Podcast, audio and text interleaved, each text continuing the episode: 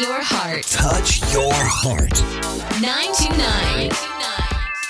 Tokai Radio. Tokai Radio. 皆さんこんばんは。東海ラジオからお送りしているラジオ番組、七子のクリエイターズパーソナリティの七子です。この番組はズームを使って収録しています。東海ファンの皆さん、お疲れ様でした。東海ファンの皆さんもこのまま聞いてってください。はい。もう12月、間違えた間違えた。10月、ん？間違えた間違えた。もう11月も終わりということで、もうね、このオーストラリアっていう南半球にいるから、もう季節感とか、もう日付？日付？月？感覚がね、もう超バグっている、奈々子でございます。こんにちは、皆さん。いや、やばいよ。こっちはね、もう暑くてしょうがなくて、逆に日本がこんなに寒い世界にいるっていうことがもう信じられないです。え、紅葉の時期ってこと？今。香嵐渓ってことか。香嵐渓行ってないなぁ。行きたいなぁ、香嵐渓。去年香嵐渓行って、わめっちゃ綺麗だなって思いましたっていう感じでした。いいな、秋メイクもしたいしさ、秋のスイーツも食べたいしさ、なんか今週のプレゼンはあなたの好きな天気は何ですかっていうことを答えるっていう、あの、学校の課題が出てるので、それで autumn を言おうかなって思ってるんですけど、羨ましいな、ラミーもバッカスもとってもたくさん食べたいし、いろんなものを食べたいけど、何もない、何もないというか、もう逆で暑すぎて、すごく夏って感じです。ハロウィンも暑かったですね、ずっと。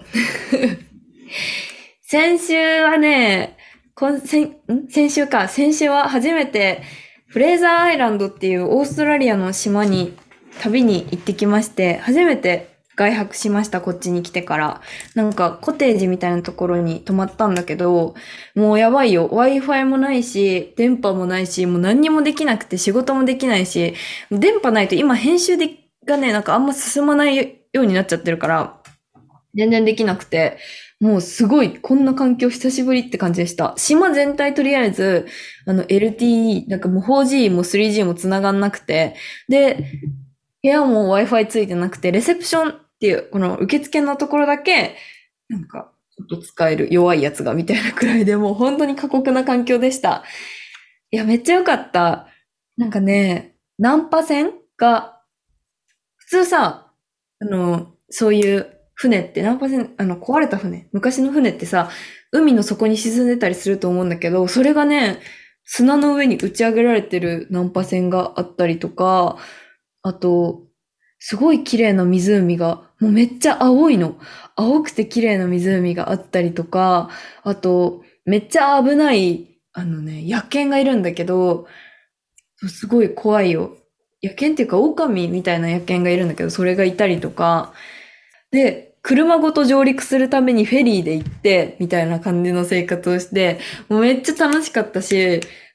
強制デジタルデトックスがすごく、あの、楽しかったです。もうめっちゃ焼けたしさ、めっちゃ乾燥でなんか最近、すごい肌のね、質は悪いんですけども、すごくリラックスできて、とても楽しい時間を過ごしております。4時半に起きたり、なんかとんでもない山の中を歩いたり、もうとんでもないく大きいトカゲがいたりっていう感じで、すごく面白くてね。もう、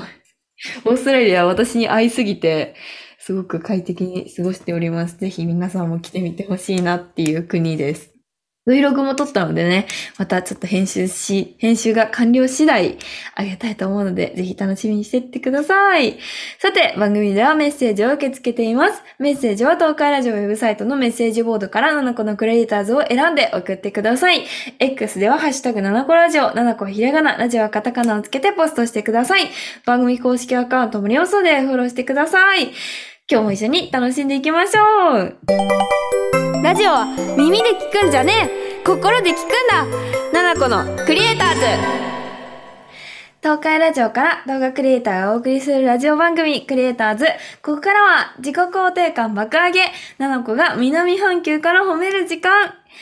去年も行ったハッピーなコーナーが期間限定で復活します。そして今夜がラストの褒める時間です。リスナーのみんなから募集した私、ナナコに褒めてほしいことを紹介しながらご希望通りリスナーを褒めていき、みんなで自己肯定感を爆上げしていこうっていうスペシャルハッピーなコーナーです。今年は南半球にいるもう激アツなオーストラリアのななこが遠距離からリスナーさんを褒めていきます。しかも、このコーナーで紹介した中から抽選でななこが選んだ人には番組のスポンサーでもあるイオンさんの通販サイトイオンスタイルオンラインの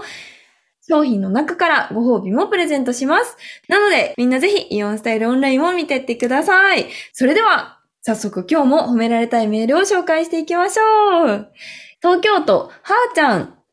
私が今頑張っていることは、ゼミとバイトです。おー、大学生だ。私のゼミは人前での発表がとても多いゼミで、12月に他の大学の人たちの前でグループ発表する合同ゼミというものがあります。私たちの大学からは代表で2班が発表するのですが、そのうちの1班が私の班になりそうなんです。私は人前で話をするのがすごく苦手なので、少しでも自信を持って発表に挑めるように、一生懸命資料作りを頑張っています。バイトはパン屋さんの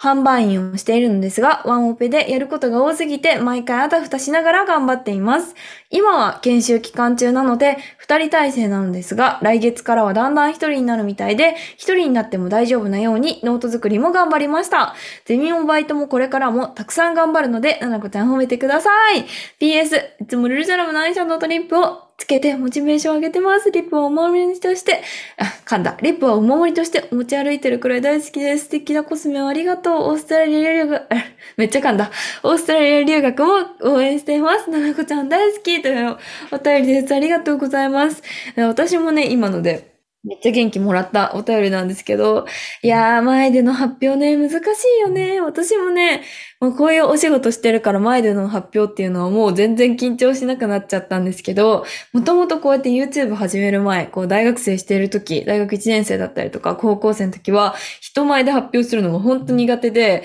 なんかね、ね、難しいよね。すごい、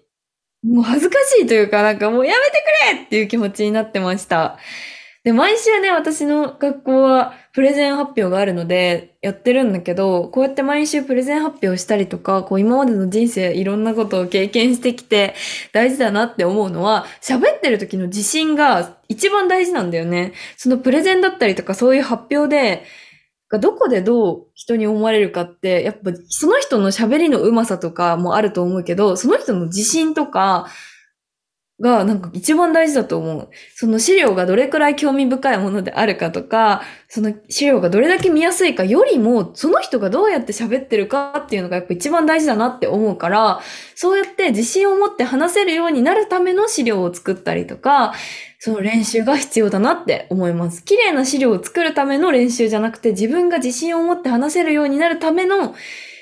なんか準備がね、すごい大切なんじゃないかなと思ってるので、なんかね、うん、私が意識していることとしては、まあその人たち全員人間だから大丈夫っていうのと、意外と覚えてないから大丈夫だなって思うの。私もなんかどの人がどんなプレゼントしたかなんて全然覚えてないので、そうだなどうせ聞いてないっていうくらいの気持ちで、例えば私だったら、プレゼンはクラスのみんなに聞かせたいけど、でも先生に一番聞いてほしいから先生だけ見るとか、なんか逆に本当友達の、大きめの友達のクラスの輪で話してるくらいの気分でリラックスしてできるとすごいいいなと思います。だから私だったら、なんかプレゼンの途中で、え、これ知ってますか？ってみんなに聞いたりとか、みんなだったらどうしますか？っていうことをなんか参加させるようにするのも結構意識してます。退屈されるのが一番悔しいし、携帯とか触られるのも嫌なので、なんかね、言い方難しいけど、受け、受け狙い。笑い取ったら勝ちな気がする。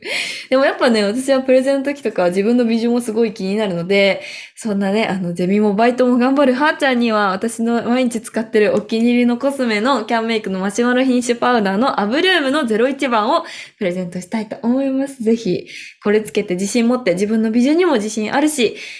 なんだろうな、うん、話すことにも自信あるっていう自分を作って、頑張ってきてほしいなと思います。グッドラック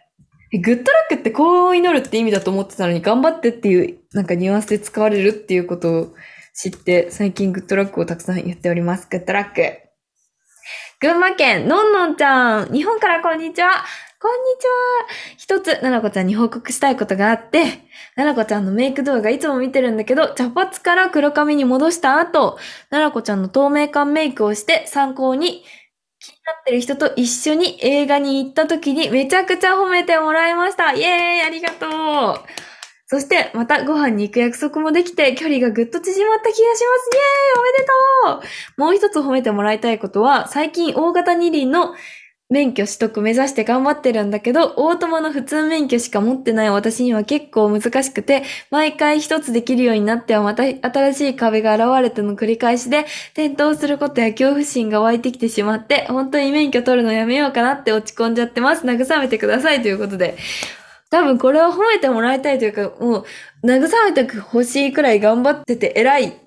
ていうことだよね、これはきっと。いや、大変だよね。新しいこと勉強するのってさ、すごい楽しいことだし、私も大好きだなって思ったんですけど、勉強が。なんか、一つ壁壊して一つ壁出てっていうのはすごい共感します。うーん、でもね、なんか、やっぱ勉強したりとかそう何かできることが増えると、なんか新しい壁が現れて、私ってちっとも何もできるようになってないじゃんって思うかもしれないけど、実は後ろ振り返った時にすっごい自分ができるようになってたりするっていうこともあるので、まああんま必要以上にしなくてもいいけど、後ろを振り返って自分がやってきたことをなんか感じる。自分がどれくらいできるようになったかっていうのを感じるっていうのもすごい大事だなって思うんだよね。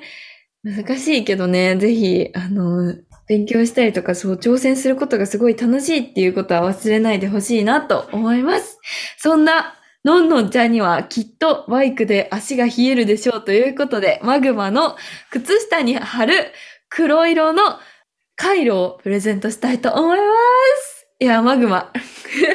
前のプレゼント褒める時間の時もマグマプレゼントしまくったんですけど、いや、マグマいいよね。私このマグマ大好きなので、ちょっとマグマ、靴用のマグマをお届けしたいと思います。一緒に頑張りましょう。 Good luck. Good luck しか言ってない。次多治見市、ゆずちゃん。こんばんは、こんばんは。私の褒めてほしいことは、マルシェで服を売るので、たくさん服を夜な夜な作っていることです。子供服から大人服まで、パジャマからブラウスなど、お金も時間も労力もかかる。誰か褒めてくれって叫びたい。叫びそうです。っていうお便りです。あーこれ、マルシェって何なんだろう。なんか、趣味っていう感じのやつなのかな。すごい。やっぱね、好きなことでもね、何回も、なんか、やる、やるには途中嫌だなっていうこととかもあるよね。私も服大学で作ってたからわかるんだけど、マジで服作るの大変だし、工程いっぱいあるし、こんな頑張ってんのに全然進まないし、マジで大変だから、そうやってね、趣味とかでやってる人見るとすごい素敵だなと思います。私もミシン使ってなんかいろいろ作りたいなって思ってるんだよね。いや、すごい偉い。頑張ってる。本当にすごく素敵だなと思います。私もハンドメイド好きなので、ハンドメイドよく買うんですけど、そうやってね、裏には努力があるんだなっていうことを感じました。そんなゆずちゃんには、え、これはマジで嬉しい、さすがに。トップバリューのダウン、膝掛け、ブランケットをプレゼントします。薄茶色。えよくない？ダウンの膝掛けめっちゃよくない？しかも洗濯可能で軽量なんだって。しかもなんかこれ、肩にかけたりしても、首に巻いたりしてもあったかそうなので、ぜひいろんなシーンで使ってください。私も欲しいです。グッドラック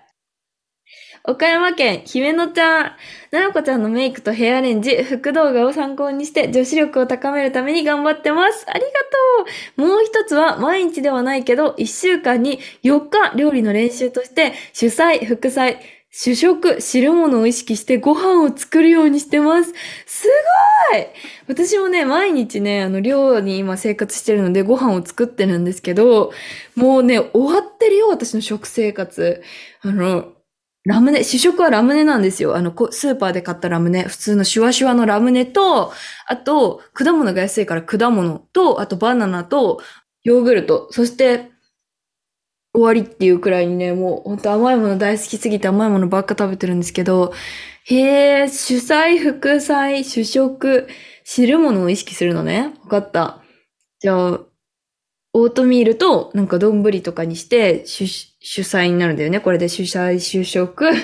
で、副菜か。あ、キムチある。副菜と、あと味噌汁。ちょっとバランスよく食べていきたいと思います。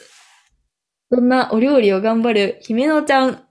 にはですね、さっき選んだ、何にしようかなって選んでたんだけど、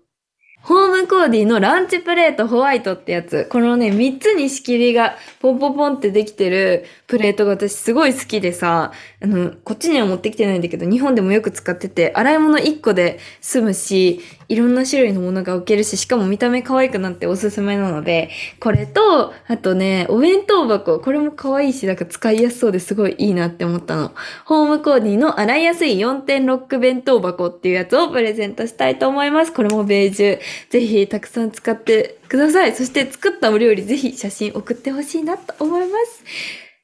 うーん。グッドラックかな？これは。なんていう？うーん。グッドラック。グッドラックしか思いつかへん。